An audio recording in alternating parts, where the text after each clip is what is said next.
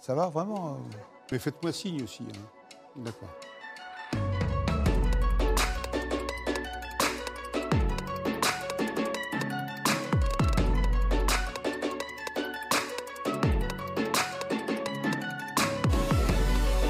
L'assassinat de Rami marque une page définitive, totale, dans la vie d'Israël. C'est-à-dire, pour la première fois, un tabou des tabous a été rompu. Un juif pouvait tuer un autre juif. Et c'était la victoire de l'extrême droite, l'extrême droite au pouvoir. Et donc, euh, après ça, il y a eu des attentats terroristes, etc., etc., euh, du côté palestinien. Et euh, la sécurité, incarnée par Bibi Netanyahou, a pris le pouvoir en 97.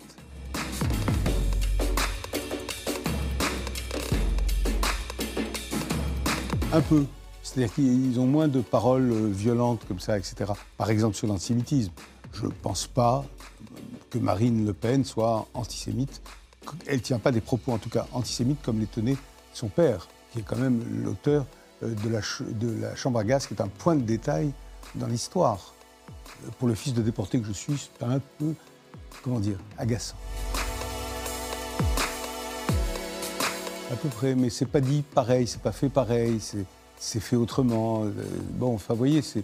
Mais euh, en gros, c'est euh, le nouveau populisme à à à l'européenne, qui marche partout en Europe en ce moment. Et vous voyez bien que dans les sondages en France, c'est République en marche Macron, et en dessous, presque au touche-à-touche, euh, Marine Le Pen.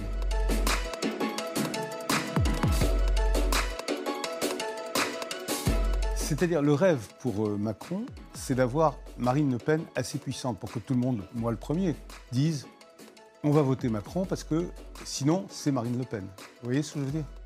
Euh, Regardez les sondages. euh, Le Parti Socialiste, auquel j'ai appartenu longtemps, est à 5 points. 5 points. Euh, donc, qu'est- qu'est-ce que vous voulez qu'on fasse? La République, c'est-à-dire le Parti républicain, n'est pas très haut non plus. Donc, il y a Marine Le Pen, Macron. C'est ce qui s'est passé déjà au présidentiel en 2017.